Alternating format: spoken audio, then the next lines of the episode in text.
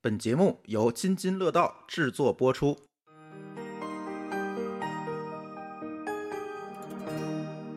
各位听友，大家好啊！这是一期科技乱炖啊，在聊我们今天正题的开始，老高应听友们的这个反馈啊，给大家聊聊他这个土豪十二 Pro Max 嗯，啊我用了一下使用感受啊，这个，我先我先吐槽一下这手感啊，嗯手感其实我那天因为我不是要往前倒嘛，我把这个手机换下来，把幺幺给了我老婆，我老婆把那个 x S 换下来，嗯我摸了摸 x S，嗯，我觉得还是 x S 的手感好，就是圆的是吧？呃，一个是圆的，一个那个那个后背不是摩擦的。哦，就还那个光滑那个面儿感觉好，我老婆也是第一反应就觉得那个摩擦，她觉得不舒服。对，其实磨砂有点抓不住，但是磨砂有一个好处就是没有指纹，这个我不在摩擦力太小，嗯光的就很容易抓住嘛。对磨砂就抓不牢。就就是我，反正我，反正我和我老婆都喜欢那个光面的，就啊 x S 那个档次。啊，呃我跟我老婆也说，这个你这不这不是我们俩或者三个人反对就能够让苹果回心转意的，对吧？ 对对，你可以把苹果买了啊，对然后，呃，从用上讲，我觉得用起来其实可能相对来说就是更快的 CPU，嗯更好的摄像头，更好的基基带，嗯对吧？这是你的需叫叫什么？这需基带怎么感受就是啊？直观感受哈。对，，但这个我没基说啊带我觉得会有感受的，就是舒淇也觉得明显要比以前的 iPhone 的信这号要个好一这点个，。我就我就我就得说是这样，第一个确实这个十四点二点一这个版本，我觉得是比原来就是比比十四点二待机要好一些，虽啊 OK，然没有什么明显的证据，但感觉上好，嗯玄学警告，嗯对吧？然后我就想，因为我们那里我上回我不知道在节目里说没说，我说我有一天去我们家旁边一个赛百味，嗯很明显，我原来那个幺幺在门口就有信号，我得走五米就没信号，嗯，我可以哪一天拿这个手机去试试，我得是不是走十米哎，还能有信号？我觉得肯定是有改变的按。理说，按理说是有对，因改为那变时候他们是是就是主要是说这个高通跟英英特特尔尔的的这个基带的问题基带是在一种就是在一种叫什么 bad case 的时候，对，明显不一样。在嗯在性能好的时候，其实大家都一样对，都对差不多。对但在你应该好的时候，可能高通能顶上去，嗯英特尔就上不去了。嗯，可能那个叫什么，就是那个赛百味就这个情这个情况。我看的是我哪天找时间周末去看一下，是不是能够真的变好。嗯，但其实别的没啥太多感觉，就是基本上用起来没有太大区别，就是个例行更新，嗯，对吧？但是它现在就是变得方了，就是回归了 iPhone 四的那个设计严。格上讲，我一像开始是 iPhone 五，嗯，那 iPhone 五对，对， iPhone 五的放大版，嗯对，然后是现在 iPad Pro 那个风格，嗯，对，对吧？就是方的。嗯对，只是说那个呢，你你不是单手握持，你嗯是两个手拿，所以没那么大感觉。反正这个手机我拿到手里，还是感觉是有点割手那个感觉，或者就是你感你感你感觉就你这放在手里是感觉硬了，不像原来那么圆润。嗯对，这个是有点迷，但是有我我有个朋友那天拿了手机拿了，他说也还行，他现在用用幺幺，他就没觉得这个呃就是就是有那个硌手的感觉。当然他用幺二的用幺幺 Pro，嗯他买幺二 Pro 可能没有那么明显，这个大的确实你就因为你得用力抓着了，嗯对吧？那可能会更明显一些。其实还是有点重。我把玩了一下，嗯，就是这重后边这一嘟噜一嘟噜这个摄像头 有点一嘟噜有点明显。它是这样一嘟噜的，可这还行个厚度是比幺幺薄了，但摄像头比原来更突出了。对，就是为什么更就是明这显种感觉嘛？就是你放的在桌子上，它这个不平的感觉比原来更明显了。嗯，就这个是一个大家如果要买，一定要想好，或者就是这样说，嗯去最好苹去果店店里试试去。，哎，去摸一对摸。对我我我推荐大家还是去摸一摸，因为但嗯前两天我摸了一下迷你，我其实还挺种草的。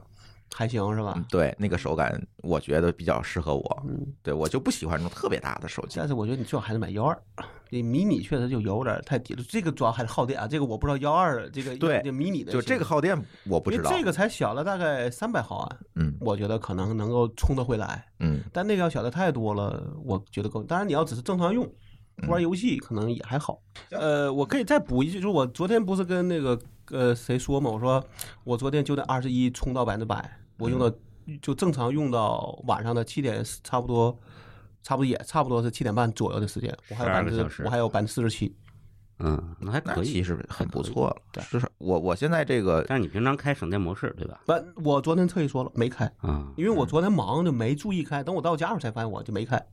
我要是开应该能更省点电，嗯，但我在公司嘛，所以都是 WiFi，我现在最头疼问题就是现在我这小米二十九哪儿都好，就是电池容量不够，嗯，就是总你要充，只要你出来，你要在家就无所谓嘛对。那只要你出来，你总在充它。所以这个待机确实对大家来说是一个头疼的事儿。这事儿嗯对不是说你有充电宝就能解决了，对吧？嗯是，这就是这反个。正这个仅供参考吧。对，仅供参考啊，仅供参考。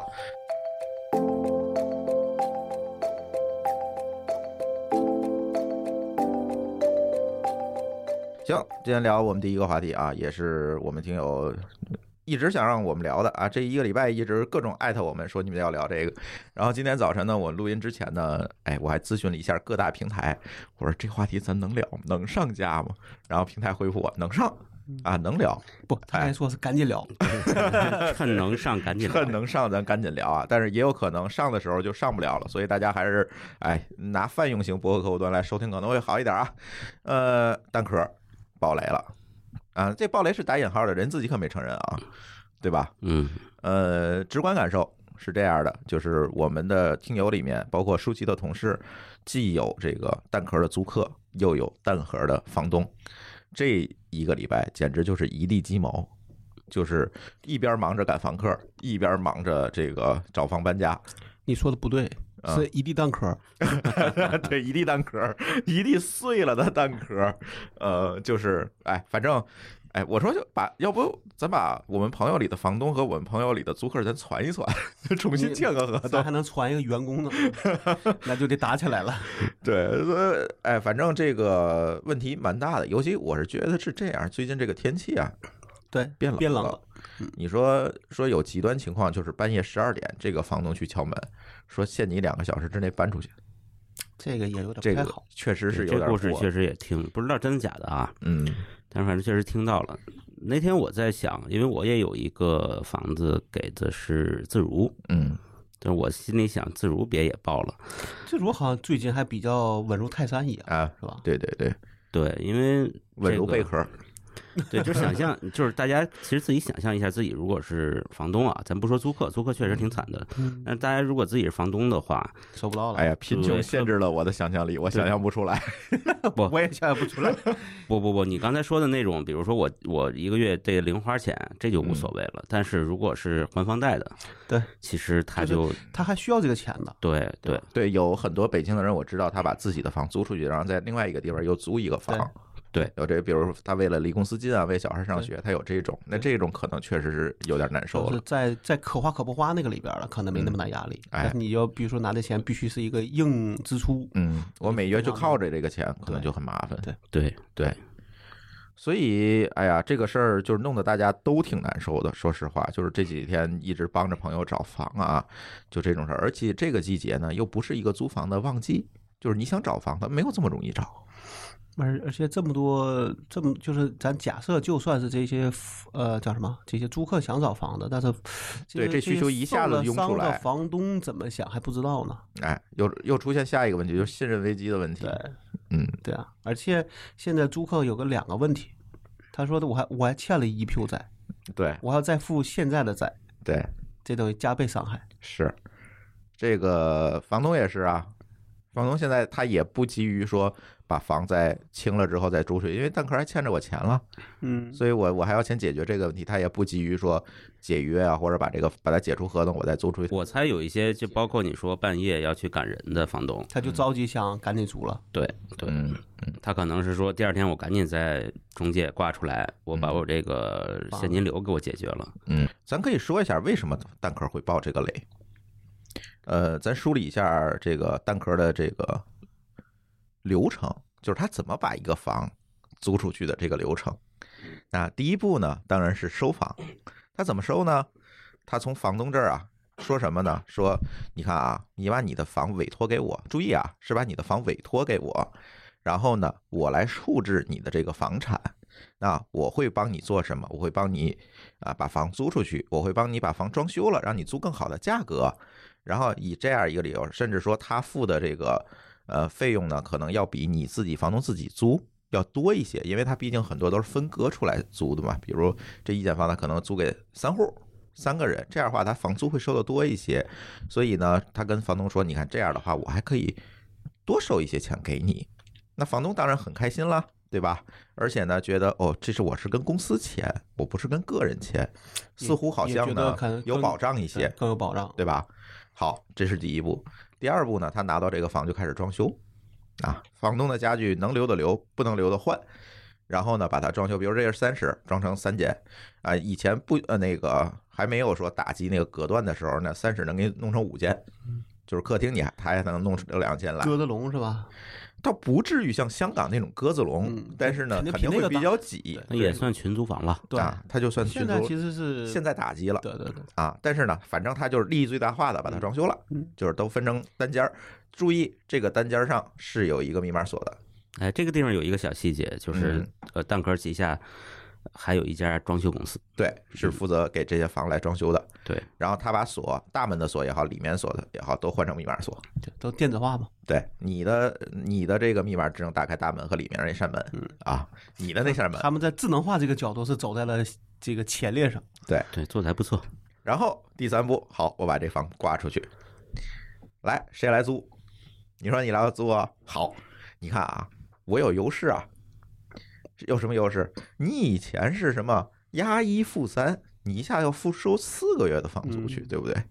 现在你看，你找我蛋壳来，你只需要押一付一，交一个押金，每月还交这个房租就可以了，压力小，压力小。哎，这个年轻人一看，年轻人现金流都紧啊，哎是吧，？等等，那他怎么去解决风险问题呢？他用比如说什么蚂蚁蚂蚁的什么什么积分，还是用什么？他不不用解决这个风险问题。我告诉你，他这个背后是怎么解决的？他背后这个钱，他这个租金的这个钱不是跟房客收的，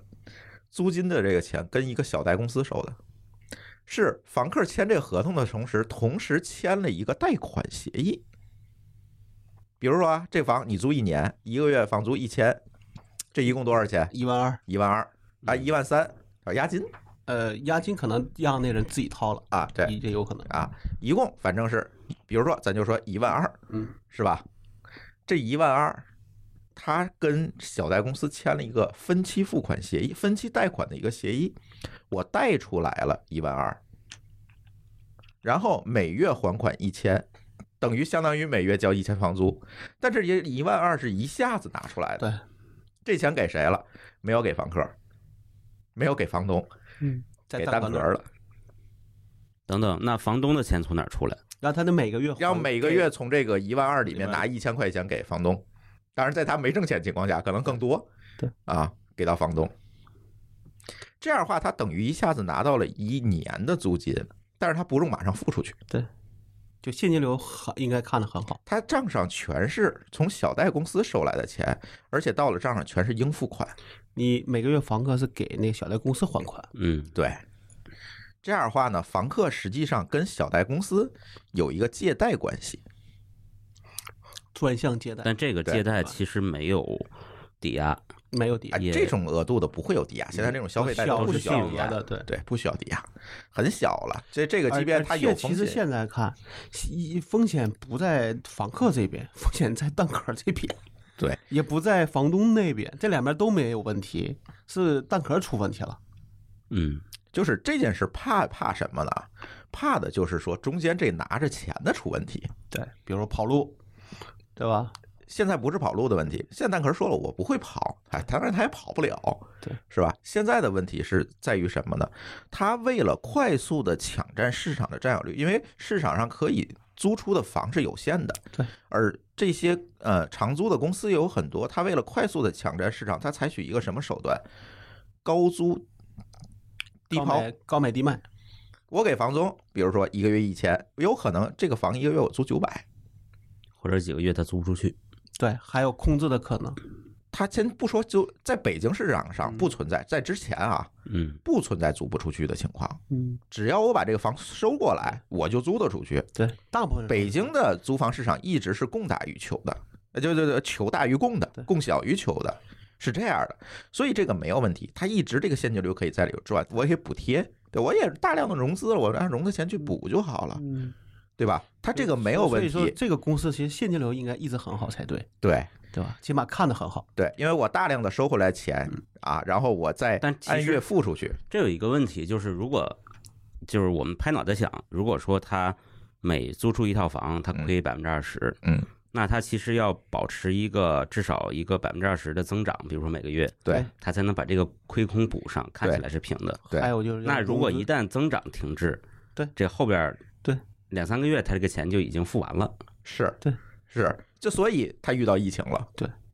应该是说他没想到疫情这个问题，对，他在可能一月份他上了市，拿到钱立马就把这钱都花出去买这个租房了。囤房子，囤房，结果嗯一个疫情，可能不用多三个月、六个月，他这个钱就消耗一大堆。嗯，然后你的钱是进不来，对不对？那时候你想，那时候谁会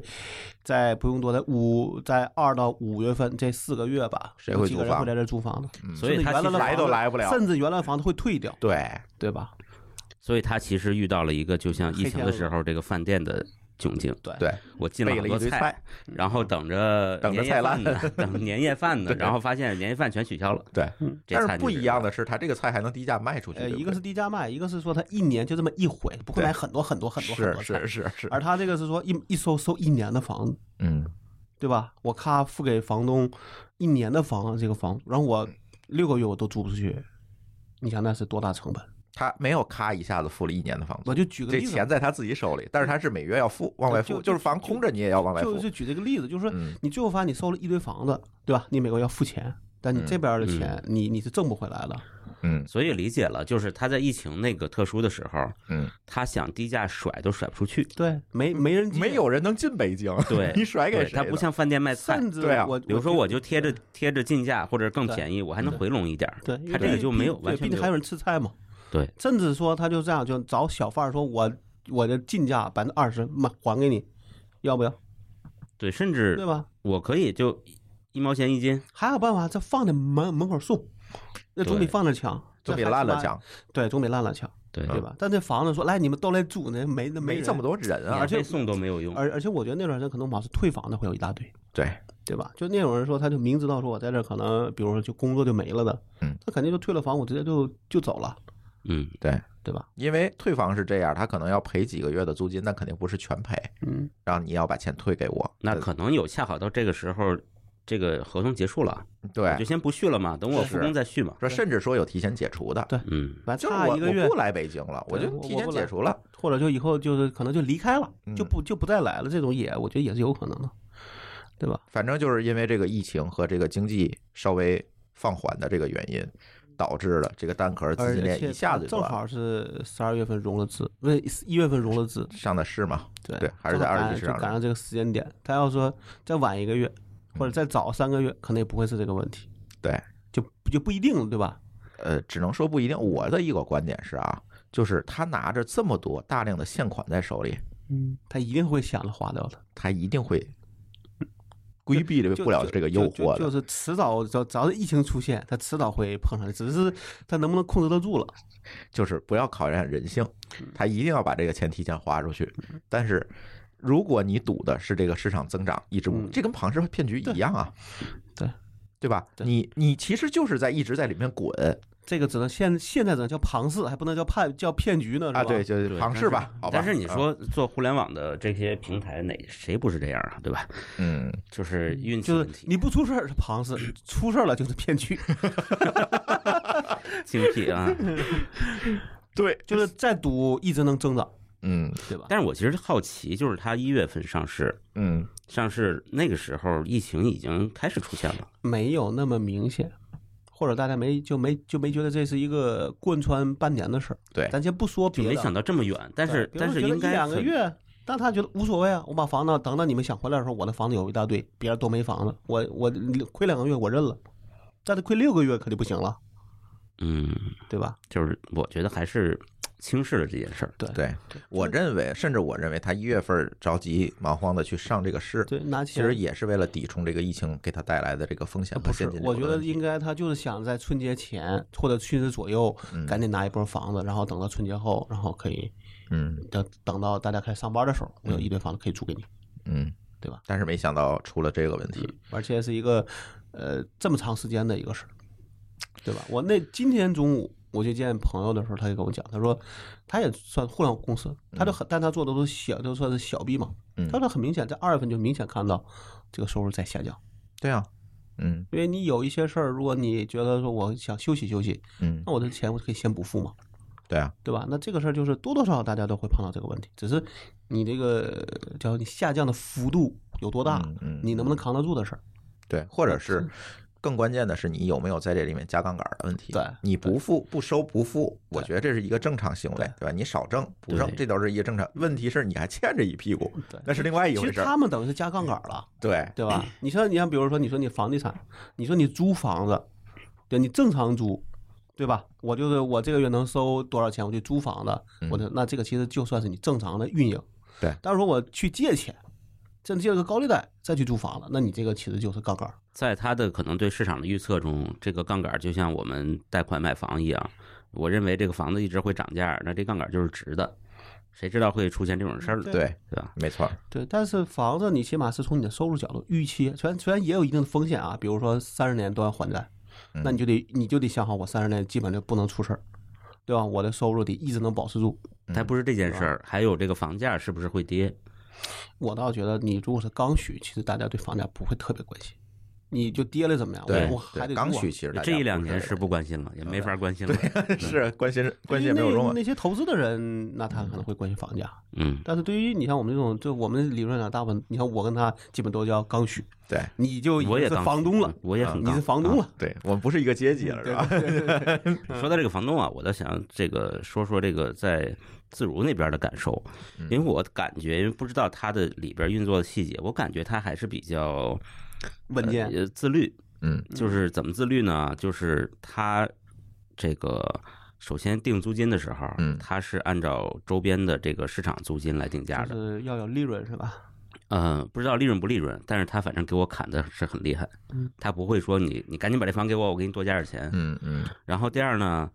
呃他会跟我签一个比较长的合同，嗯三年五年是吧？对。然后他这么讲，他说因为这个装修款是他垫的，嗯他要拿所以做短我不划算。所以你这个你如果提前终止，你就把装修的钱要给我，明白嗯这要锁定比较长的时明间。白，然后他在给租金的时候，他一年只给十个月，嗯就是他认为正常的一年空置期有两个月，嗯。嗯，他把这个留出来。其实你在想，一般的情况他那应这该是不会空那置，这个就是利润了。对这，就如果说他空了，这个成本是你的了，对吧？对，他要没空，那就是他的利润，跟对你那没关系。对。但是你这可以这么想，就是他这个空间留出来以后，他是可以通过他的运营手段尽量对保证提不高空。对，哪怕说我只空一个半月，我也有，他也赚有对，他也赚钱了。对，所以我觉得这是一个挺健康的结构。嗯也就是说，他其实现在不盲目的追求份额，嗯，对吧？？完全就是稳健，就是我跟你房东使劲砍价，我这边怎么去在这努力运营去收对付这个房客的钱，中间的差价就是我的利润。就是这还是一个正常的生意。对，对，而且他他这个差价，就是刚才讲的这差价其实是利润，就这两个月是利润，嗯，而这个利润你是可以通过不断的持续运营把嗯它最大化的。对，可以通过改进嘛。对，对吧？比如说我跟房客能不能签长约，嗯，对吧？那只要能签长，你这个房子，这个这个房子的房这个房客如果签三年的，那他那三年的六个月，咱就赚你六个月租金，嗯对，对吧？而且他碰到哪怕碰到疫情这种情况，他其实抗风险能力，嗯对，他至他少强得就多少两个月对的。对对对，是，而嗯这个这个事儿，我觉得其实现在看，可能很多的，就是我觉得我觉得蛋壳可能跟咱碰到其他的那个情况不一样，其他可能就明显是更偏向于庞氏骗局，嗯就他根本就没就没想做好。嗯，但是这个蛋壳正好是想努力想求市场份额的时候碰上一个疫情，对对吧？对，所以但你是看在蛋壳之前，其实有几十对啊，对家啊，有一堆，但那些公司我是觉得啥，就是就是就是那种嗯那种就是给就我看的感觉是骗的那种意味会更浓一些。啊这这个事儿，我跟业内的人士专门沟通过。嗯啊，就是我说市场上有这么多公司，嗯，对吧？都是大概什么样一个情况？也有跑路的呀。然后他们就跟我说，这里有为数不少的公司就是纯骗，对，根本就没想还你钱，啊，就是就是 你你你这么黑想啊中嗯介。你知 道吗？你他他以长租的名义去干了这个事儿，对啊，方式一样，但最后的结果其实没说嘛，有你不好区分说嗯你是庞氏还是庞氏骗局的问题。他的做法也是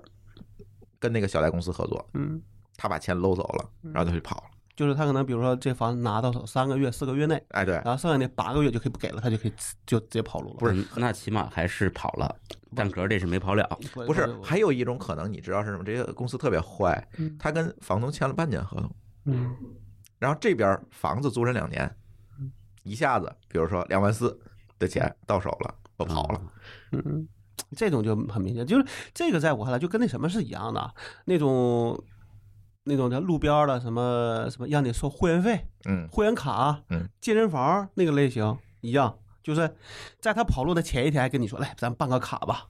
你嗯，明白吗？这种其实是在我看来就一个类型，都是想骗的。对，蛋壳这个我跟你们讲，还是说这想好好做的，对人毕竟要正规化，要上市，要好，对对对只不过就像老高说，这一脚油门儿踩空了，黑这黑天鹅，对，对吧？那没办法，现现在怎么办呢？嗯那这个问题呢，那你就得单壳斗嗯，你没有别的选择。而这个问题又说到了，就这个所谓的打引号这金融创新上，就这押一付一这个事儿，所以说这时候你现在只能想说，所谓的金融风险还是很大的，对吧？不是金融风险，老高，我我想说一个是什么事情？我觉得这种金融创新太坏了，不是就是你没产生任何价值。这个就是我说的这个金融风险，就是说大家拿这些金融创新的事儿干的这个结果，导致大家的金融都出事儿了。对房客、房东，对吧？至少对咱不说蛋壳吧，嗯对吧？蛋壳你不赚钱是那个什么，那你现在这两这两边都很难受。嗯这边你该挣钱没挣到，这边好你背个小贷，下边的钱你还出，嗯，对吧？从从从呃从这个房客上讲，应该是受伤最大的，对，毕竟他跟他房东相比，他是加倍了。房东还有个房呢，他是有房，他说我只说我租你这三个月，我收不到钱。对对吗？？但是这边儿是我不但那钱，我还要还给还给小的公司，我还要再去，我被撵出来了，我还要再去，我还租房子，嗯你不是双倍伤害吗？嗯，就跟咱们举个例子说，你的手机如果分期的手机被偷了，你是不是也是双倍伤害？咱先不说手机被偷的问题啊，其实我特别想说这个事儿，就是在这个金融创新，咱可以讨论很多问题啊。但是就蛋壳这件事情来讲，首先我们要看蛋壳你发明的这个创新，所谓的创新是为了什么？为了能这是核心。为了能高增长啊，呃，如果咱说的好听，是为了高增长；说的不好听呢，那就是圈钱，是不是可以这么说？嗯，但我实际上并没有给房东和房客带来任何额外的。当然了，你可以跟房客讲，你原来负三，你现在是负一，嗯，对吧？你的经济压力降低了，但是你会发现，其实这个不重要，因为你还是要交那么多你钱，还是要交这么多钱，而且这里你还只是还有利把息的就问题。把这事儿给放缓了而已。哎，对，对吧哎，？我觉得是这样。我觉得这个创新其实还不错，嗯为什么呢？它其实就和我们这个按揭买房的这个创新，按揭买房这事儿也是李嘉诚创新的吧？嗯，其实和香这港个嘛是是吧很类似的。嗯，你想一想，只不过这是放在租这个事儿上，对，我不太同意。我觉得按揭买房，你最你最后到手有个东西，呃，不，那个是两方，一个是叫物叫物业方，对吧？或者叫资方，一个是那种叫产方，资方去买产方的东西，所以我可以借助一个杠杆儿或者金融的方式把它买到手，哦，对吧？但这是个三方，三方作恶了，第三方作恶了，所以两边倒霉。呃，也不是房地产，就是这个问题，咱回头再聊啊。嗯这个这个也很好复像这杂个。坑咱挖过了，我啊的对印象中挖。过挖过嗯地产这个事儿很复杂，很不不绝对不是两房的事儿。我们只是把这个相对简化一些的话，看起来对，是因这为样因为它其实也是一种杠杆嘛对，或者是简单讲就分期付款嗯，它确实是降低了现金流压力。嗯就是我们讲蛋壳这个里边儿，比如说对租户来说，确实降低它现金流压力。嗯，他只是说他这个挪，就严格上讲叫挪用了钱。那金融就是这样子的，金融不就是挪来挪去吗？呃，你咱们那时候说那叫什么来着？是那个好像美国那个会计准则里边是要求什么来着？是说你你你，比如说我这个钱是呃叫什么？就那个咱们说 SARS 这种情况，他付你一年的钱，但他按月消耗，你那里边我消耗一个，你剩下那十个月钱理论上不能算你收入，那只能算算是应应收啊，对，但是这挂在账上，其实你是不能动的。对这对个不能所谓记的到利润里所谓的往来账嘛，对对那啊就当然你要这个你你要一个月一个月，就 M 二二对吧？对对每个月的对流对程，对要么对你要对慢慢往里挪。对，但他等于说我收了十二万，我咔我就把这十二万全花掉了。嗯他认为这个钱就都是我的了。对但其实这个就是这个问题。这是这是理发馆的思维，啊对吧？一般理发馆办卡都是这样。健身房也是， 对，嗯 对，不过这他们个所以他们容易出事儿啊。会计和金融这聊太多了，容易又有听友喷咱啊。啊，对对对对对，我我们现在只讲这个事儿，咱这金融这个事儿话题太大。其实我今天想请咱那个友台叫钱粮胡同儿那个友台，让他来跟咱一起聊聊，就是他是金融行业里面的人，可以聊很多。但是我又觉得今天咱其实聊的不是金融，其实聊的是这个所谓的。打着互联网旗号的这种创新会给大家带来什么问题？蛋壳的问题就是在它风生水起的时候，我每周都能接到大家的吐槽，嗯，就是蛋壳骗着我，骗着我把这个贷款协议做了。 这个是他做的不好的地方。你得给大家选择呀，这要写在明面上。我是按月我自己来交，但还是但通过贷款公司来交？甚至说你要给我一个选项，我还是原来的，对，交压三一负压一负三。，对，交三加一，嗯是吧？那这我还正正常这么去做，但你要给我选择就的呀。嗯从毛讲上，我如果是我， 那我如果能压一负三，那我不会去选择压一负一。我干嘛要去弄个贷款？他问题他不，他把这个东西对细节他给隐藏掉了，就莫名其妙你签一个贷款协这个是议。就是从蛋壳上讲，他一定是希望我能你弄个小贷，我能拿一年的钱，对他来说有好处。对，但房但是房客不一定会会会这么想，对，对吧？因为你你你等于你等于你你有个借贷的一个记录了，嗯，对吧？对在央行那个地方，对吧？就能看到嘛。对啊啊，那那你后边的信用评估很麻烦，对，万一对吧逾期了，万一出现这种事儿，对对对你说我还还是不还我？又不差那钱，我干嘛去要分那么负哎对啊呢？，现现在的问题就是说，好这边儿啊，房东来赶我，那边儿呢，蛋壳说要解约，嗯，那边儿说你要继续还贷款，对，你说这事儿怎么弄？这事儿就弄得没有哪家高兴。所以啊，我今天早晨采访了一下我们的这个法律专家，就是我们劳动法那期的嘉宾米律师。米律师给了大家一些法律上的建议，就是这个事儿，如果你遇到这个事儿，应该怎么办才对？或者你有在这个事情里面，你有什么样的权利？你应该跟谁接触，不应该跟谁接触？米律师给了一个特别具体的建议。如果我们听友谁掉坑里了，大家可以听我这段采访录音。今天我们请到了米律师啊，咱们的老朋友，在劳动法那几期节目里面，大家肯定是见过。然后，因为法律的话题啊，我们不是说特别熟，所以我们远程连线一下米律师，然后让米律师给大家讲一讲，在这个蛋壳这件事情背后的这个法律的前因后果，或者是说我们的租客，特别是现在，其实我去看朋友圈，很多的啊都是租客的朋友，房东呢有，但是并不是特别多。所以也是想请米律师来聊一聊。现在作为租客是吧，可能面临着马上这个房东希望你来腾房等等这些问题，那我们作为租客来讲，应该怎么应对，或者是我们有怎样的权利？可以，哎，米律师给大家介绍介绍呗。简单来讲的话，这件事情就是先不要慌， 不要慌。嗯，不要慌啊，拿拿起手机先拍个朋友圈儿。哎，没错，确实是这样啊。拿起手机是没有错的，拿起手机真的是没有错的。因为昨天晚上我在 B 站上面看到一个视频，我觉得是很有用的。嗯呃我在 B 站上面看到一个视频，就是大半夜的，我也不知道是几点钟，然后房东突然出现在房房客的这个家门里边，因为房东一般都是有钥匙的嘛，嗯就是房东突然出现在他自己的房子里面，然后跟房房客说：“给你两个小时，马上搬走。”哎，这有点太不近人情了。呃，对对对，就是这样。然后我们可以理解房租房东的这个心情啊，就是，呃，这个托管公司跑路了，他可能已经欠了好几个月的租金没有付了，然后他也拿不到，然后他跑来跟房客来沟通，房客说我已经给托管公司付了一年的房租，然后还押了一一个月的房租作为押金，我可能现在暂时也付不了你。然后这个时候，房东肯定他是怒火中烧啊。然后这对个时候再加上双方言语都有点不对付，那么就会出现了这个视频里面这种情况。但是这个时候，作为房客来讲，真的第一不要慌，先把手机掏出来开始录像。嗯为什么？因为在这件事情里边，蛋壳这类的这种公司，它现在已经进化到它去跟房东不去签这个租赁和转租协议，它签的是一个财产托管、财产委托管理服务合同。这个委托管理服务合同里面包括租客管理、装修维护，甚至还包括保洁等日常的这样一个对对对公寓型的这样一个维护。嗯所以它变成了一个财产委托管理服务合同。那蛋壳这一类的公司变成了什么呢？它变成了房东的代理人，而且是授权代理人。嗯那么这时候房客他跟房东的授权代理人签了合同，而且已经先行的履行了合同义务，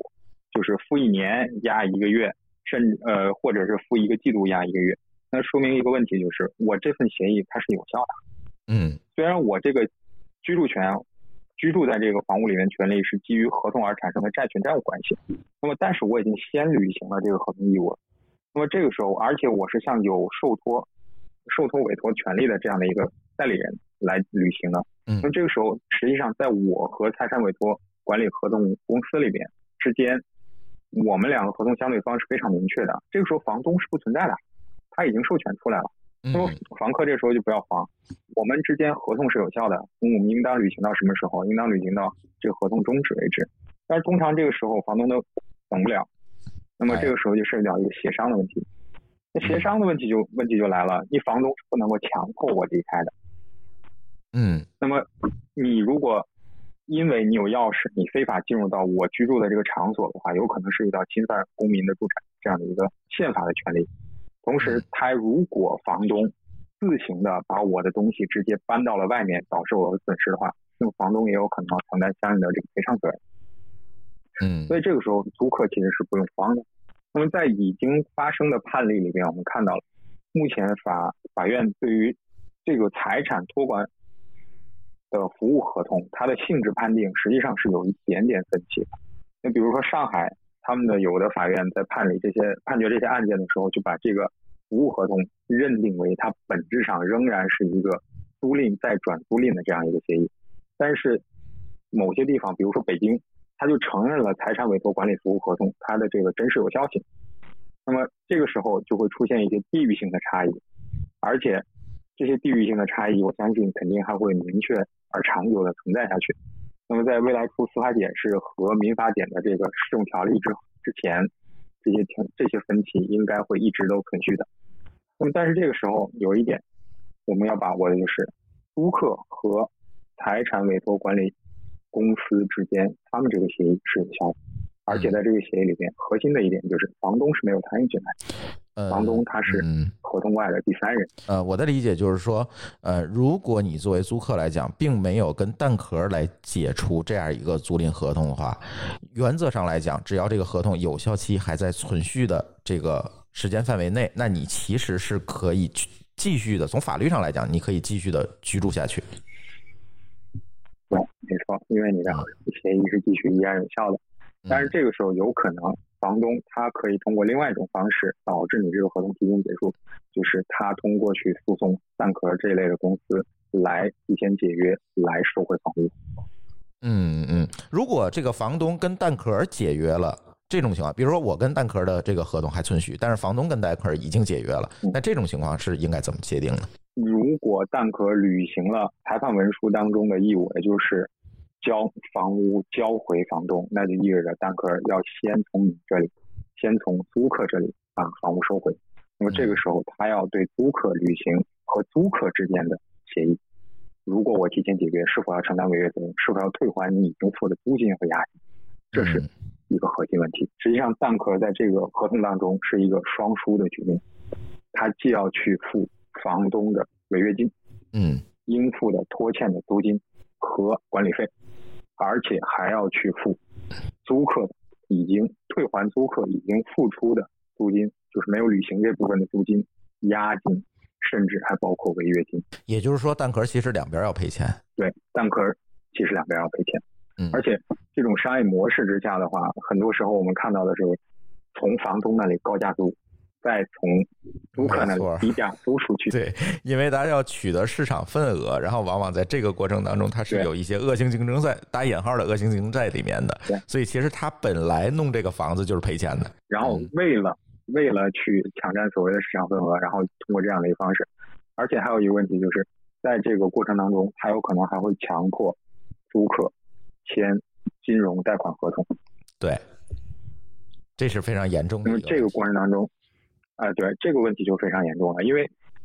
我们经常听听过一个笑话，就是房子都已经没了，但是贷款还要按月还，对，就是你房房子已经租不了了，但是你的金融贷款还要按月还，这又是另外一个法律关系了。嗯，所以租客在遇到这种一定要强迫你使用金融贷款来进行房租支付的情况之下，你一定要小心，嗯你要衡量清楚，我究竟值不值得为这件事情要去做金融贷款。是因为这里就涉及到多方的一个问题了，也就是说，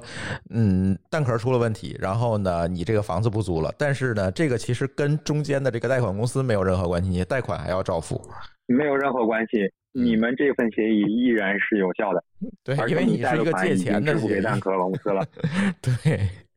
这是一个嗯独立的协议。对，所以这个事儿就非常非常尴尬。而且现在我们看到的一些对呃案例呢，是呃让房东和蛋壳来解约，但是并没有走到法律的对这个层面上。好，我蛋壳跟房东来解约了，那么呢，哎，好，就到此为止了。他似乎也没有约定说蛋壳要负责把这个房子呃从租客的手里收回来还给房东，并没有约定这个东西。那在这种情况下，是不是这个房客作为租户来讲，还是可以继续的履行这个合同，我继续的住下去？从法律上来讲，从法律关系上来讲，租户是有权利要求在自己支付租金的这段时间里边继续履行合同，嗯因为我已经先行履付了支付租金的义务。我不管蛋壳跟你之间是怎么样，那么我跟蛋壳之间的协议是这样的。那么如果房东和蛋壳之间已经解除了协议的话，那么必然会涉及到一个房屋退还的问题。那么这个时候，对于蛋壳而言，它还负有清退房客，然后将房屋交还给房东的义务。嗯嗯嗯，实际上，这个这个坑是要由蛋壳来填的，而现在只不过是急不可耐的房东们跳过了蛋壳，他们认为这类的公司他们已经没有办法。没有实力继续履行这个义务了，进行了一系列的私力救济行为，嗯就比如说半夜出现在房客的客厅里，嗯给房客几个小时说你现在马上打包。但这个时候其实让嗯房客是可以报警的，嗯，这件事情就特别可怕，就是哎呀，我如果设身处地地想一下，这这个大半夜十二点他出现了，然后说两个小时之内要搬走，这事儿太可怕了。嗯对，没错。所以这个时候，第一掏出手机来开始拍照录像；第二的话，有可能的话，如果你真的需要的话，在协商不成的情况之下是可以报警来解，由警方来协助解除这些呃解决这些问题。对，所以大家一定要明白这件事情。如果你租的是蛋壳的房子，如果房东来了，那首先其实你跟房东是没有任何法律上的关系的，你的法律关系是跟蛋壳之间的这个法律关系。所以这件事情不能让房东对跳过蛋壳来说，啊、像米律师说的，你让你搬走或者怎么着，这这个事情其实是不合法的。嗯，对，没错，因为在前一份合同没有解除的情况之下，房东已经通过这个财产委托管理服务协议这一类的服务协议啊，把自己的这个权利委托出来，委托给了蛋壳这类的公司了。嗯哎，这个时候房东再直接跳出来说，哎，因为我授权给了蛋壳，但是蛋壳现在跑路了，所以我把权利单方收回了，对你呃对房客来直接行使权利，这是行不通的。嗯，那我们回到房东的权利这一边，那现在房东其实也很惨，对不对？嗯，其实房东现在大部分我们看到的检索到的案例的话，基本上都是房东去告蛋壳这一类的呃财产托管公司。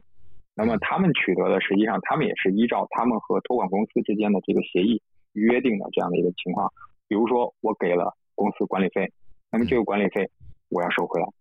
公司拖欠我的租金，那我要收回来。同时，这个合同里面很可能还约定了违约金，嗯，那么这个违约金其实房东也是可以收回来的。就是你蛋壳要付我违约金。而且，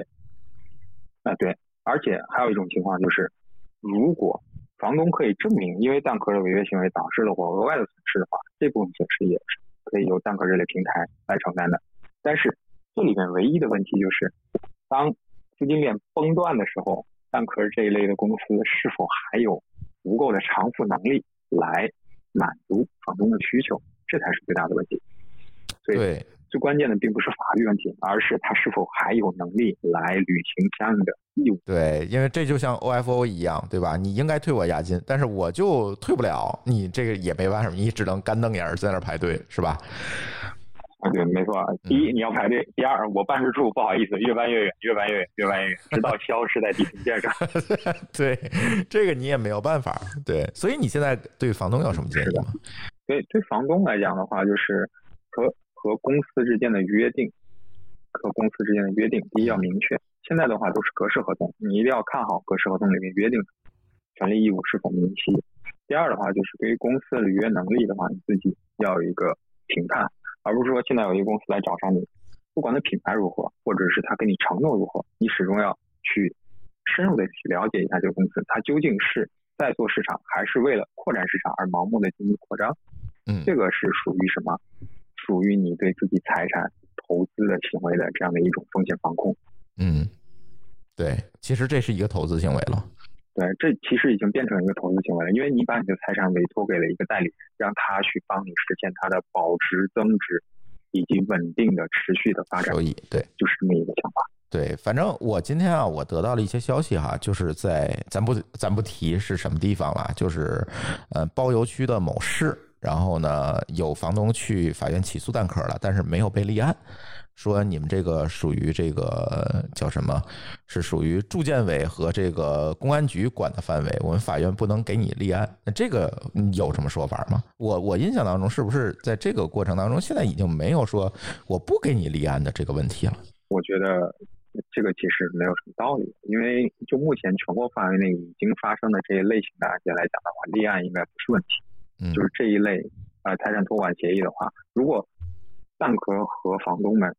签的确实是类似于财产委托管理服务合同这一类的服务合同的话，那么立案应该不是问题，它是妥妥的应该是合同纠纷。行，反正我听米律师的观点呢，就是第一点，作为你作为房客，如果呃房东直接跟你结束，其实你可以是不鸟他的，是吧？你只要跟蛋壳的合同还在持续，你其实可是可以继续住下去的。第二呢，作为房东，其实对你应该审慎的去选择这样一个合作伙伴，避免自己掉到坑里。对，而且我们也建议，其实房东你在行使自己的这个权利的时候，因为我们房东有一个很朴素的观念啊，这房子是我的，哎，或者说我这个朴素的观念再稍微进化一点，这个房子的物权是我嗯，的，所以我现在要向你行使我的权利。嗯但是我们要给房东一点点建议的话，就是行使权利可以，但是不要过于任性。嗯，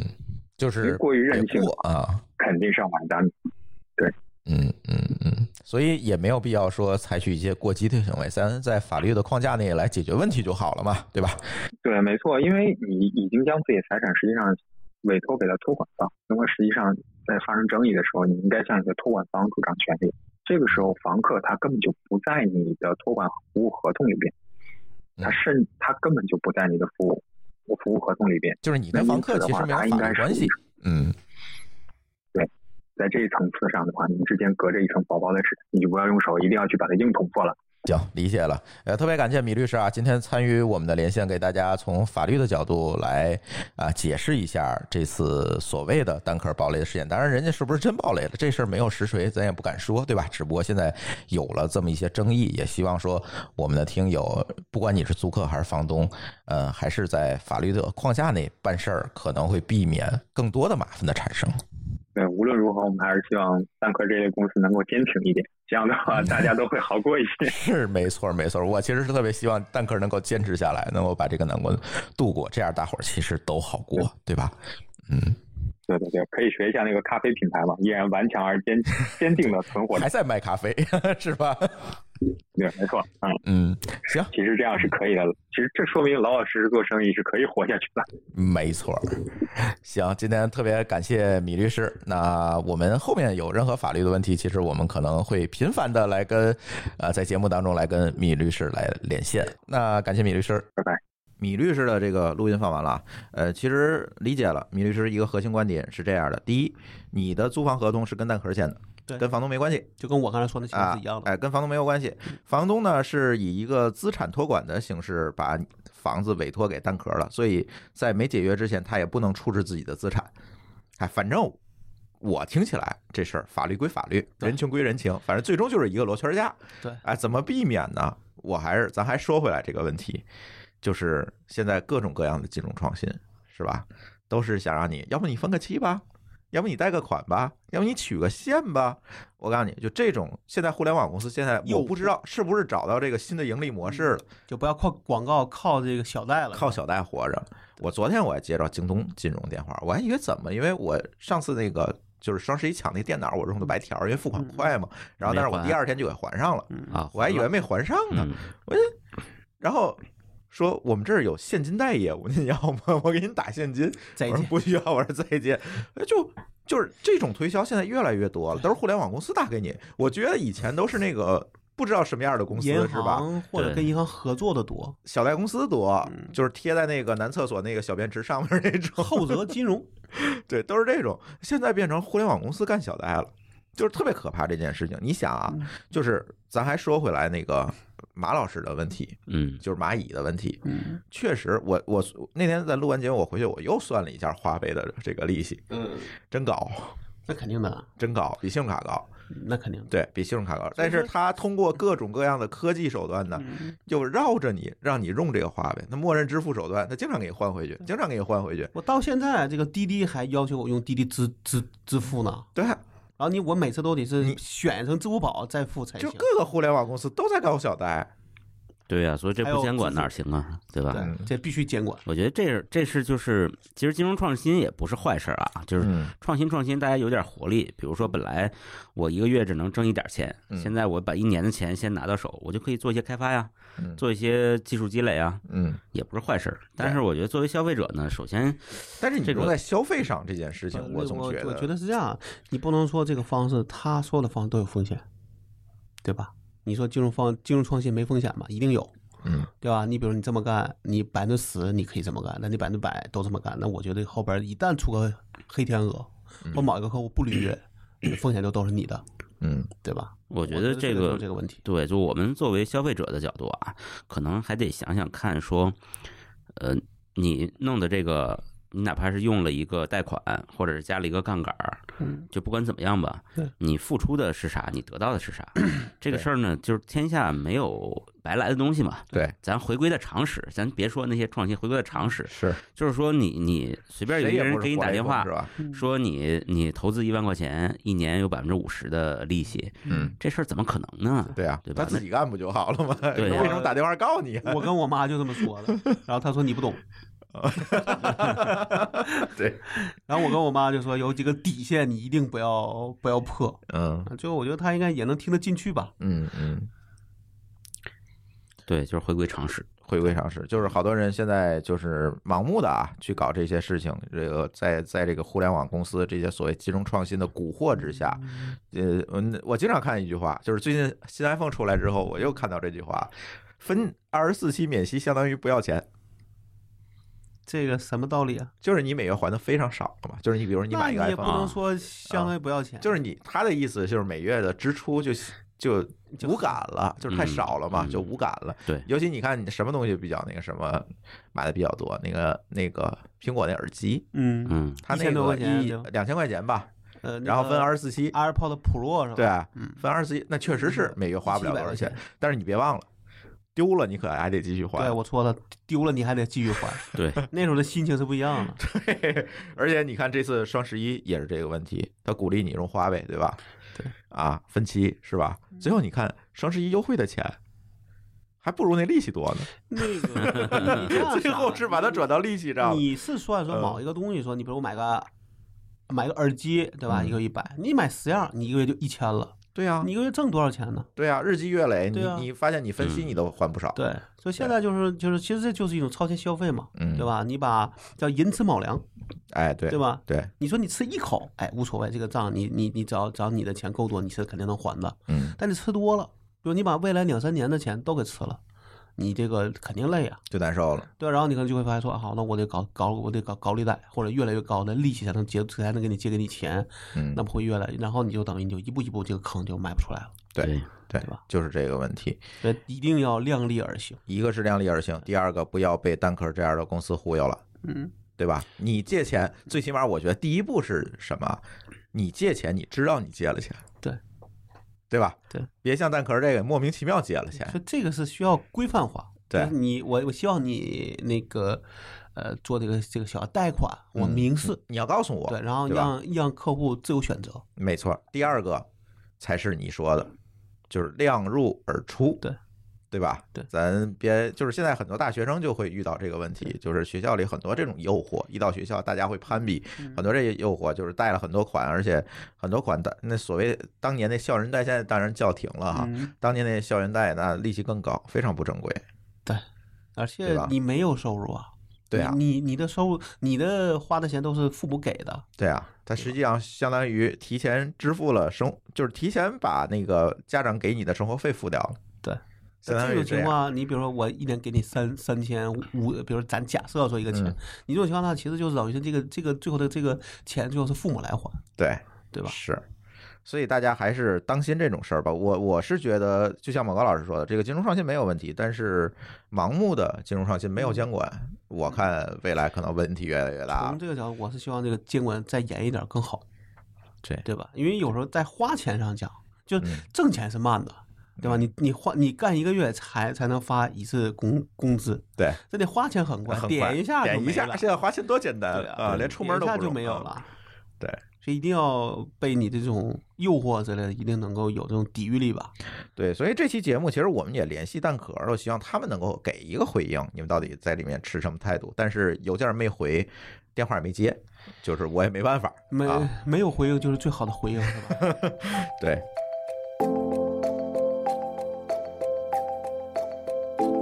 这个 YY 直播嗯被浑水做空了。嗯哎，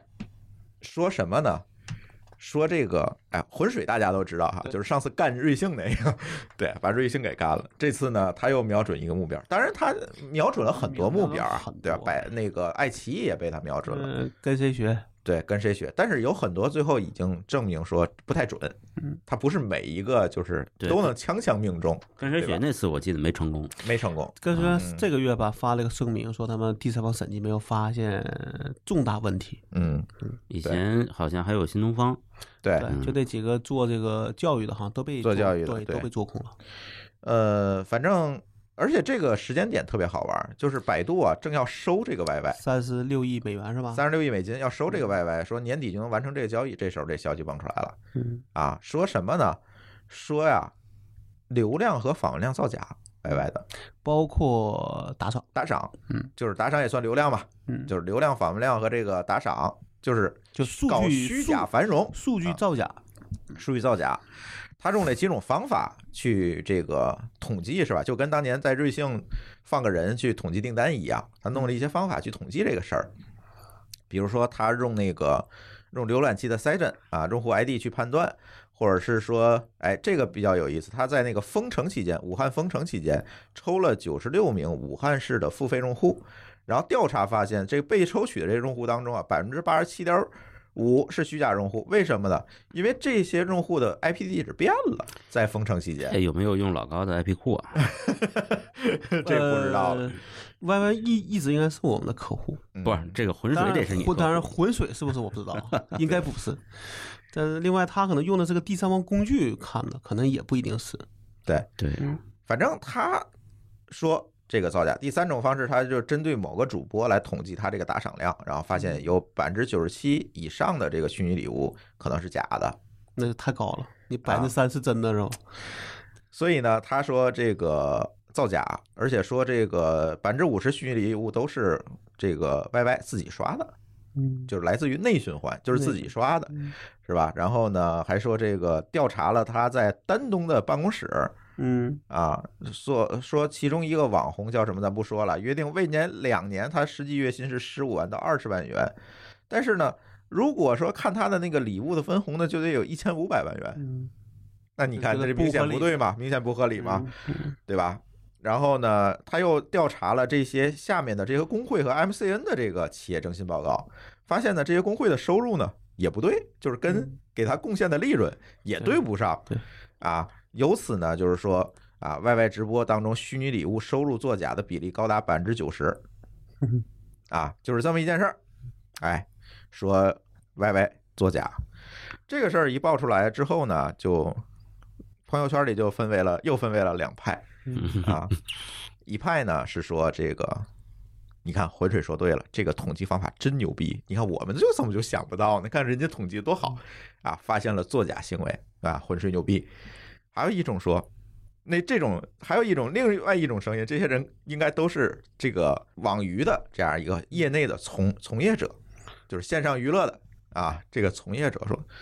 啊造假这事儿，这太叫正常造假吗？太正常看起了。来挺正常。这个啊不叫造假，嗯这叫什么？这叫拉人气儿。嗯，所有人都这么干，嗯，你不这么干就废了。对，所有人都这么干。我开个夜店，我还得拉一，还得，有气氛组呢。对当然我没去过夜店啊。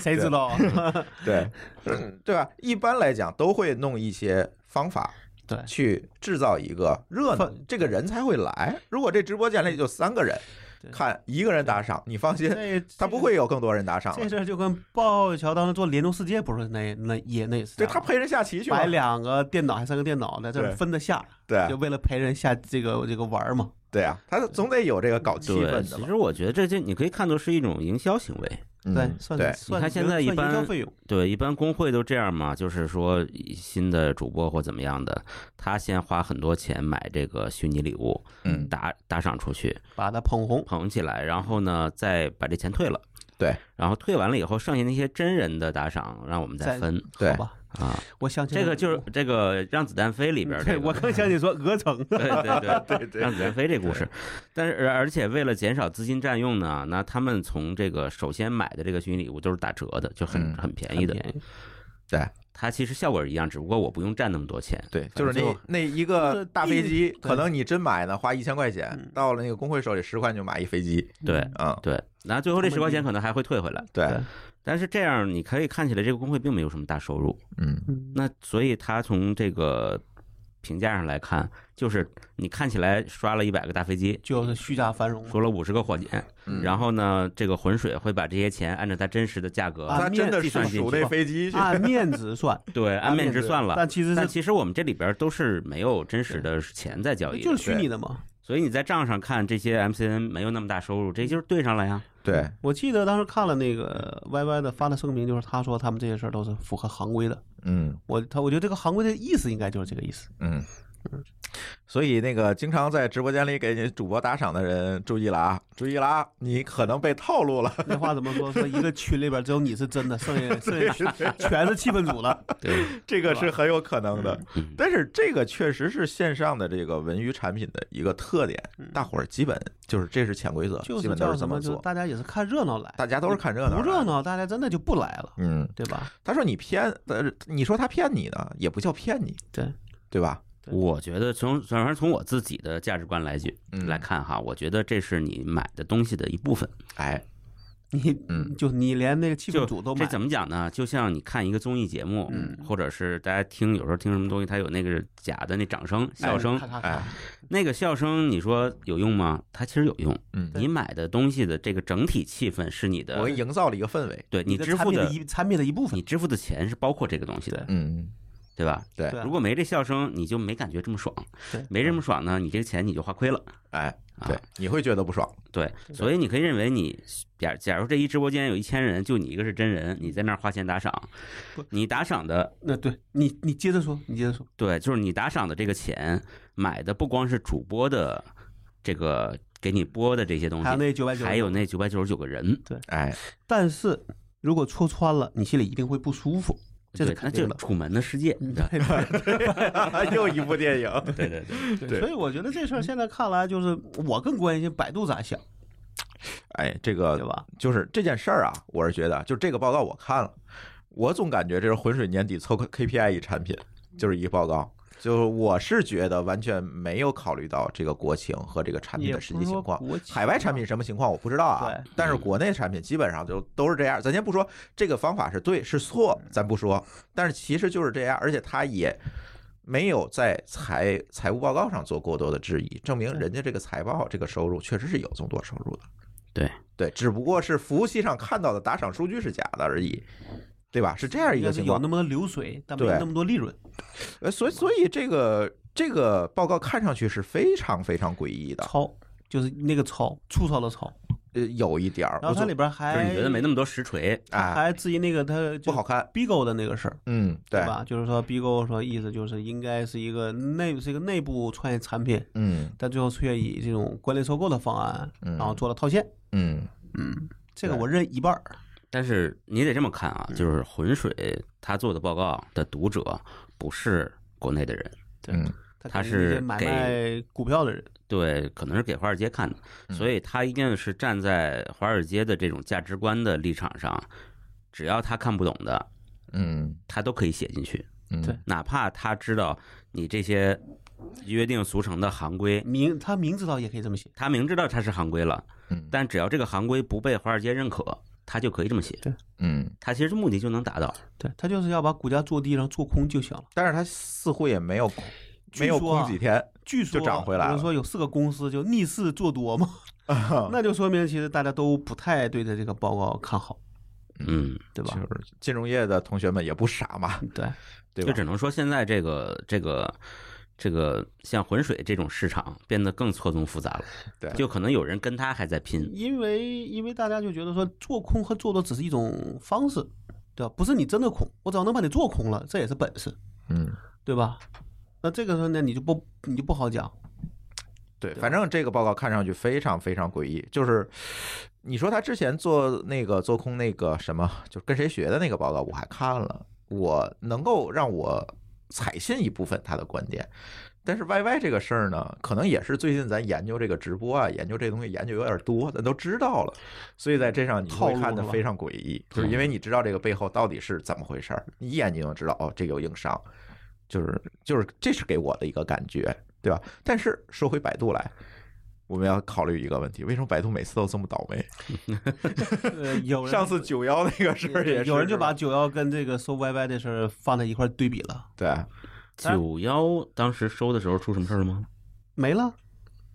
十九亿美金，当年应该说当时的最大的一个、啊最一个最高并价购但案但他并不是在收购之后出了什么幺蛾呃子是，没有啊，但是嗯啊我们说的时候，是不是得三十六美金？最后也是一个花的没有响了，百度的那件事儿，其实它的九幺的价值慢慢的其实融进了百度手机助手。没有用。最嗯后啊其实都它就是至于它买的值不值，这是后说。他就问题，我们是啊我们就讨论我就们值不觉得值的问它题不值啊， 啊，就是买的都是这个末路的产品，对，就是都是夕阳产品，对，那你就麻烦了，啊，这个不是有一句老话吗？就是百度不会不会创新是吧？啊、不也不是这么说啊。这个事儿是某某大 V 在微博上说的啊嗯，他说的我觉得非常有道理。他是讲这样，就是当一个业态在刚出现的时候，比如说像头条、像抖音这种短视频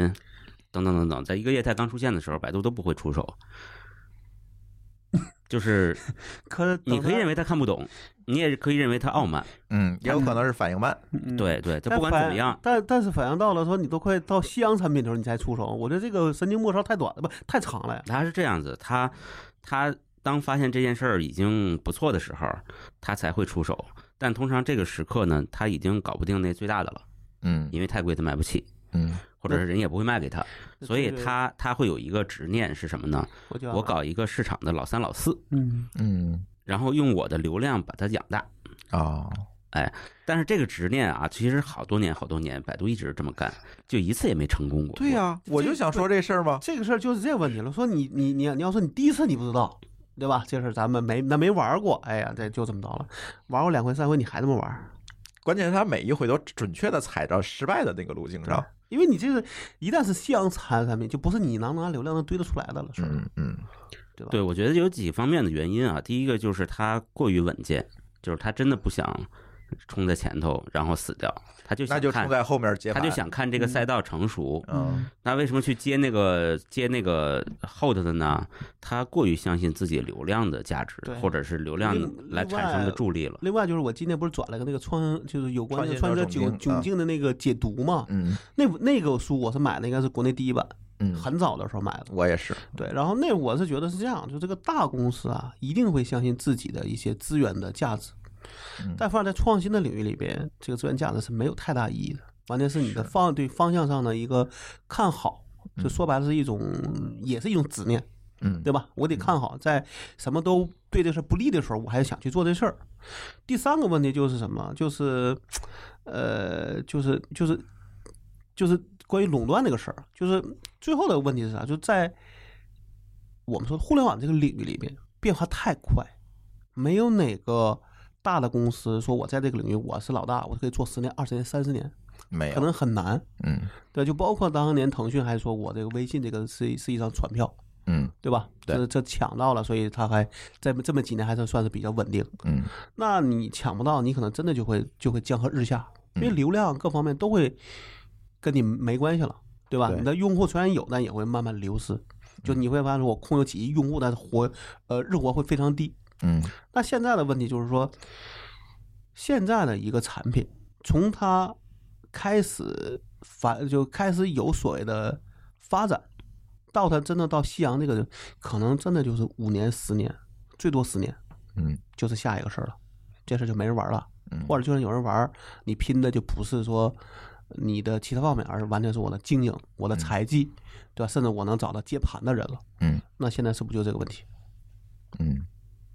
那你那么干的情况，你稳健，你稳健可能稳有健背面就是给人接盘啊，有一个前提，就是你觉得这事儿我可以在这个事儿我花三十六亿，嗯能够买下来，我能够有十年、三三二十年，我可以慢慢去经营它。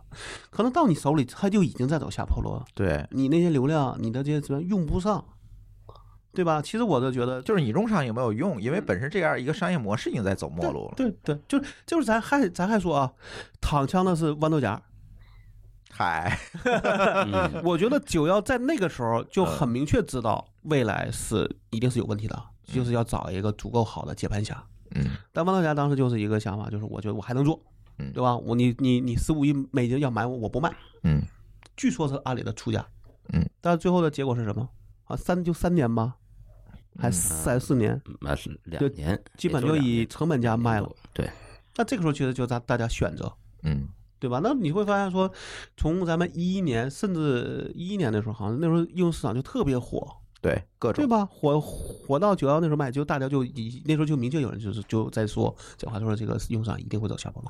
呃，对吧？对，其实豌豆荚也并不是说我守着应用市场这件事儿，相信它能变好。其实豌豆荚在主动的做很多，包括应用内搜索这些尝试，只不过是这些尝试后来没有成功。嗯它这并个不是说我相信市场这啊会个持这个，续嗯我跟你再再再再讲一个啊，就这个时候就是一定是说，一个大公司一定有一个或者几个现金牛的业务要有，就它可以持续给你赚钱，然后你才有机会和投入去做一堆尝试，然后在里边能不能找到一个第二个或者下一个现金牛？嗯百度其实在网上就是这个问题，它的搜索一直做得很好，就这个好，我不是说它体验好，它只而有它一一个直钮能够挣钱。嗯所以它有个现金流，它可以它也可以不断的试各种东西，外卖，对吧？对各种各样的需要花很多钱去买一个这个东西，还能花三十六亿买一个这个东西。但是豌豆荚当时是没有所谓现金流业务的，那就是你最大的硬伤，嗯，能理嗯能理能理解吗？因为他他的现金牛是融资部门儿，咱那没用啊，因为你一旦你你比如你在里边是被认为这个过气的一个事情的话，你就不可能盈利了。嗯对吧？所以说，对为什么咱们说你说这个事儿，说你手里叫手里有粮，心里不慌，因为你能赚钱，你就不是那么特别着急。嗯那对于一个不挣钱的公司，然后每个月要花很多钱的，那肯定对他来说，这个能不能融资，对吧？能不能产生这个业绩价值，他肯定会很难受，嗯对吧？所以这我是觉得，对百度叫什么来着？又爱又恨，嗯对吧？呃对，百度这个话题咱们过去也谈过几次，嗯就是它的这个路径依赖实在是过强，对，嗯就是一般其实都有点依赖，大的小多多小都少会有多多少都少会有对，但是它这个但这过是强，过于严重的依赖和，然后有些人说你撞了南墙一次无所谓，两次、三次，然后你还在撞，我们就觉得这个事儿是是是你头铁嘛？嗯，对他这不叫路径依赖，叫死胡同儿依赖。其实这是跟我觉得和李彦宏本人是有关系的，因为他对公司的投资的控制力太强是了，过强的，就是投资部门其实就是摆设写文档的，嗯对主要的决策都是他自己定。哦，嗯嗯但是我觉得。嗯，其实我我我自己觉得啊，就是这个事儿，你稍微有一个能够就是稍微灵活一点的想想法，都不会在这个接盘上想事儿，而是我能够往前走，对吧？是在你刚起势的时候，我或者我哪我这哪并怕不是没有做过呀，AI 啊，这件事 AI 儿其实做的还是可以的啊。但这一个事儿，呃，不，至少现在不是现金流业务，哎，对，对吧？对，那只是个未来，而且是未来是否好还不知道。这未来是不是属于他也不对，知道。而且嗯现在做的所谓 AI 的业务都是那种什么叫什么，就那几个公司做，都是最后都 to B to G 去了，啊，对，对吧？你靠一个一个百度那叫什么小度音箱，撑不起来你这个市值的。呃不是小度音箱，它应该主要还是自动驾驶那块儿吧。我举个例子，但是嗯自动驾驶再往现在看，也还是一个未来的事儿，感觉是有点远，对吧？他做了很多 AI 的算法和那个工具，就是类似 TensorFlow 这种东西，就是百度版的 TensorFlow，对他是做了很多这个东西的，我是知道的。但是嗯，就像老高说的，现金流业务在哪对里？下一个现金流业务在是哪里？这这很才难下一个现金流在哪儿？微信，呃腾讯当时是抓住了微信，这样下一个现金流，那不对吧？他至少他觉得这个我可以慢慢转，而且我还有游戏，还有很多的事哎，儿，是，嗯对吧？对他对于他来说说，我希望我每年增长，嗯，他担心的这个问题，而不是我每年挣我能不能活能我能不能有收入让自己活得下去的事儿。是。但是百度的现金流就是竞价嘛，对它一直是它，一对，一这直就是只是就最是大的找不着问题新的嘛，对，所以这个事儿就会变成说，他可能跟就是他的压力和跟这个在这上的一个依赖，就完全跟呃跟 A 和 T 就不一样。嗯，哎，这个话说，你说 Google 的下一个是什么？它好像也很他单一也啊，但是这样，他的现金流足够牛，他那一个牛能顶你一百个牛，这玩意儿你怎么比？所以 Google 周围的东西也没做成。呃，严格上讲都叫尝试。你说的对，对确实都没做成。对我现在坐这儿想了想，好像都没有做。但是他眼镜儿嗯确，但是对吧他输出了很多标准，对，对，人它家已其经实摆脱了低级趣味，人到了建立标准那个层面上了它其实你可以看作就是个百度后边乘一百，啊。哎，对啊，对，人家规模足够大，啊对对，而且这时候就像说的，说人家在坐车的时候，你在送外卖，嗯，你又怎么比？嗯，没办法。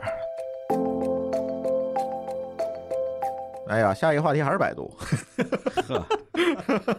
呃，百度百度让思维图新给告了啊！这个事儿呢，那天老高发给我了，说他一定要聊，但是一个朋友发给我，对，但是似乎这个事儿呢，就是特别搞笑。 哎，又是一个特别诡异的事儿。就是今天我觉得聊这仨事儿都挺诡异的，尤其后俩啊。这个不诡异啊，这个我觉得很明显啊、咱先说说这个事儿是怎么一个事儿啊？嗯，百度啊，当年跟思维图新，思维图新是干什么的呢？是一个做测绘的公司，就是它就是画地图的啊，你就理解成。嗯，然后画出来的地图呢，就授权了给百度，说你可以用嗯。然后百度基于这个画出来的地图呢，做了一个东西叫百度地图。对啊，其实背后的数据呢是思维图新的。对啊，在某一年某月某日啊，解除了这种合好作，像是合作了三年，从一啊三年到一六年，然后对一七年告的，反正就解除了合作。但是你解除了，你得把人数据清了吧对？你不能继续用人数据了。那对不起，百度接着用了。悄悄的继续用，但是呢，他没想到的呢是，思维图新在这个地图数据里加了很多按暗季，记，对，就是做了很多记号。嗯，来证明这个地图是我画的，不是百度画的。比如说，他找一死胡同儿，把死胡同儿多加一截儿，出一尖儿，嗯然后呢，但是实际上这死胡同儿是个死胡同儿，它没有那个尖儿，对，就对是，或类者似于或者是丁字路口那啊个平的那一面有个小坑，哎，好像是过了一点儿，但对实际没有。对，都嗯是类似于这种的一些标记。然后呢，他在这个公证的过程当中呢，他干了一个什么事儿呢？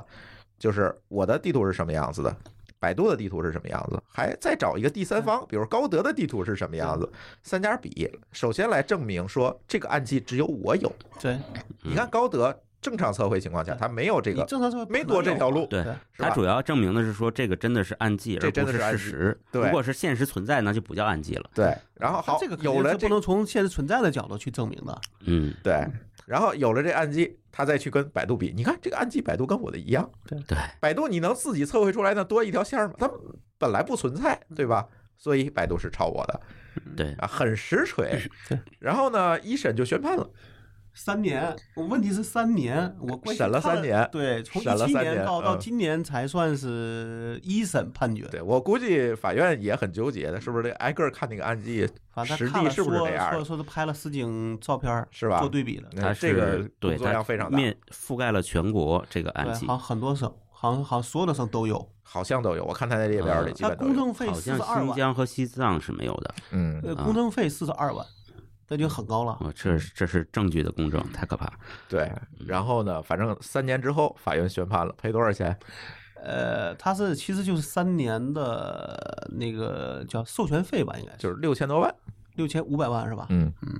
六千多万。然后思维图新呢就发了，因为人家也是上市公司，发了个公告，发了个公告说这对我们的利利润产生了正重大的正面影响。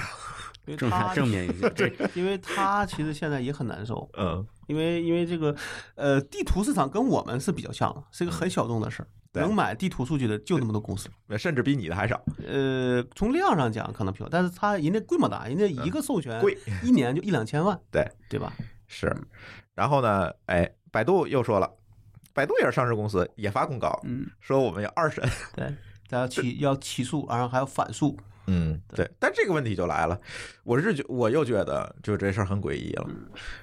就是这很实锤了，嗯，在我看来很实锤了，嗯你认吧，这个事儿是个面子问题了吧？就是因为是面子问题你才得认啊，我觉得没必要，因为面子问题，我不知道这个百度如果在反诉或者二审，它的理由会从哪个几个刁钻的角度提出来。来？这得看到起诉书你才知道。对，因为这个事儿特别有意思，就是，呃，百度也提了他自己有测绘资啊质，不是，他好像说他是从别的公司买的，是这样他的。说他一部分数是从从从另外一家公司买的，呃，这个是这样，百度之前收购了一家有测绘资质的公司，嗯应该叫万方吧，好像。嗯好我像忘是了反正他有他有嗯资，他我记得他的理由就是我有我第一我有自己有资质，第二我的数据有还有一部分是从别的地家买的。比如我的呃合我的这个叫数据合作方不止只是他有一个，不，但是这样的，百度这个这收购还是投资了这家有资质的公司，但是呢，他无法拿出来合同和任何证据说有我跟他买过这个数据，嗯也就是说，他可能有一个资质空壳放在那对儿，，嗯，但是证明我这个有数据这个资质，对但但是数据不一定别人背后有就数我据，我我是说对他的理由是这样，但是法院应该是没有采信。对呀，他你对要吧提供证据嘛，对，嗯，嗯，所以就看上去这个事儿就挺丑的，我我从我的角度，这不就是？偷吗？我就觉得，如果说真的法院认可这案件，那你百度就赶紧给钱完了，别费劲，对吧？你你拖的官司越越多，其实我们觉得对百度没有什么好印象。还会有更多人来围观，比如咱，嗯，但是可能别人会觉得这只是一个正常的方方式，因为你严格上讲，人家人家反诉，也许不也不是反诉，就是二审只是要求，比如说我觉得金额高，嗯，对？吧？我不愿意赔你那么多钱，我愿意赔你一千万，也不是不可能嘛，嗯嗯，对吧？不一定是对事实的认这个认定的一个一个那什么，可能只是说我觉得金额高，嗯对吧？或者说啊，你我用了只是你用的一部分，嗯那你这一部分不值六千五百万，只值五百万，那这个也他也可以反诉嘛，嗯，对吧？咱不能光替这个思维途径说话，嗯，是吧？对但是我是觉得，呃你的意思就是他的这个二审，他可能是希望说自己少赔点儿，哎，对，嗯那我那我认呗，那我认，那赔你五块，那可能很快 就认了。那六千五百万，那我那我确实这事儿大了，嗯，对吧？我估计是有这个原因啊。他还提了一个反诉是赔让思维赔图新赔九千万，为什么？就他说你你你你你对我的应用也有侵权，因为那个谁好像也有也也有客户端，啊，就他意思可能说你在里边抄了我的客户端的东这个东西，无论是从所谓的创意啊各方面，我没特别仔细看啊，反正我大概大意是这样，反正就你赔我九千万，呃，这就有点丑了。还是那句话，确实是有点丑了。你说但把地图应用，你哎呀，不知道啊，不知道。我这回头嗯但我但回去但我我我自己觉得啊，我说这种事儿，呃我是跟另外一个百度人聊的，就是之前说的时候，其实说百度这种大公司还是对这种叫什么，呃，叫类似这种这种授权的事儿还是比较在意的。他至少这个事儿上讲，我没看出来。我真没看出来。对这个其实里边有一个不大家不知道的点，就是他当时停止了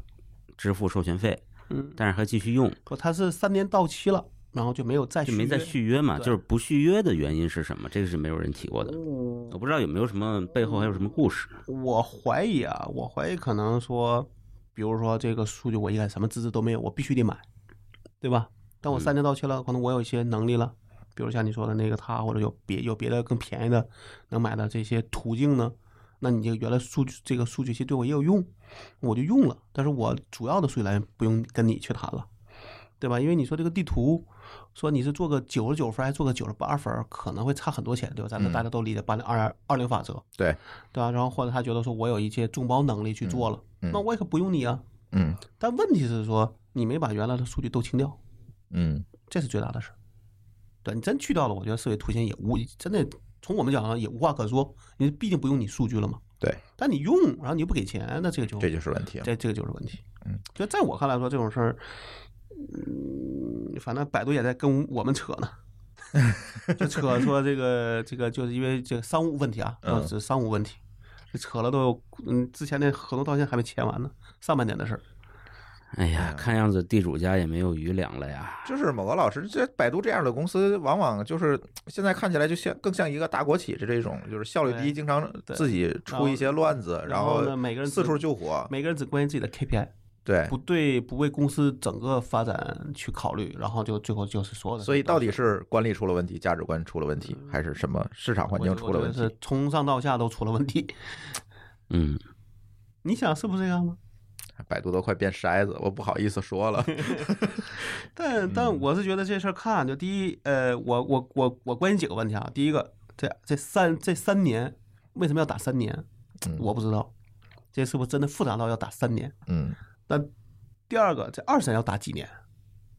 哎，对吧？嗯，二审完了是啥？假设二审就没穷了尽呀所有的这个司法途径，还可以呃，百度还可以怎么打？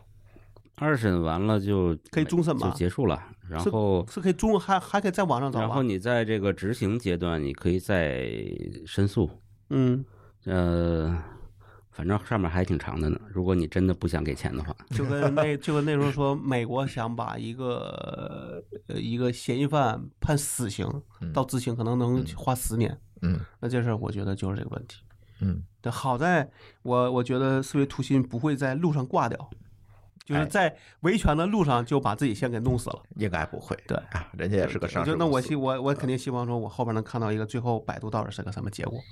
就哪怕他发个声明说，我觉得自己没问题，但该赔的钱我赔，嗯，可能也最后的结果也是我这觉个得这样挺好的。对，我觉得啊或者说你就说哪怕是疏是疏忽呢，我就是疏忽了，我对我我认罚对，就完或了，或者就嗯协就协商，对，对我少赔点儿，就但是不我。不要带这个赖账的头呃，儿。叫什么？就是其实再矛盾，我可以认可这个这样一个方案，就是好，这个钱我单独赔，我不赔，但是我跟你签个十年的约，我继续用你数据，嗯然后这个价给你调高点儿，嗯，对吧？这算个协商，嗯，对，我就等于把那个赔偿款变成每年的一个约付给你，这嗯也是这我觉得这也对能既这能些就能接受啊，都是可以调解的。对甚至哪怕终审输了，在执行阶段仍然是它可以也，可以调，仍然可以协对商只要的。两个公司能达成一致意见，没有毛病。嗯，对，你说真的，百度差这钱吗？一定不差。对你三十六亿美金都收外卖了，对吧？你差这点钱，六千多万一天的收入，半天的收入，嗯，所以说至于这吗？你说？这个事儿，但是这个事真不至儿，于嗯在我看来，就是就是我们这种卖数据的公公司就会很难受，嗯就大公司都作恶，嗯，那小公司你觉得一定会好吗？就是问题就是别带这坏头嘛。对，你大公司别不要带这种坏头，这太难看了。这这种件就事是还还有办法说你赔也行，但是这个事儿要保密，谁都嗯不能说，嗯，对吧？嗯，或者把它变成另外一个一另外一个方案。有一万种办法，对不当这个负面原型，对但是他现在就成了这负面原型，但我还被怀爆疑出这个来事，儿是不是百度地图自己的人做的决定？不重要啊，这也是代表公司的嗯对行为啊，对啊，对吧？ 但这事儿就变成说，你真的知道说，你好，你说你百度以后还买别人数据的时候怎么办？哼谁敢卖你对啊，啊？谁不得得防着你？对啊。对，老高你也得防着点他，是吧？这个还是能加暗记 的。虽然我我们比地比地比地图难，比地图难加，嗯，对啊，但是想加也能加，嗯，嗯，只是怎么说服法官的 问题，对吧？行吧，那我们这期乱炖就聊这三个话题吧。然后也欢迎大家在那个小宇宙的留言里面跟我互动。最最近乱炖节目互动不多啊，嗯，反而津津有味儿之类的节目互动比较多，所以也呃，大家也可以在乱炖的这个小宇宙的账号下面呢给我们留言，包括你下期想听什么，想希望我们聊哪方面的话题，都可以跟我们去聊，好吧？那我们这期乱炖就聊到这里，感谢大家收听，我们下期节目再见，拜拜。好嘞，拜拜。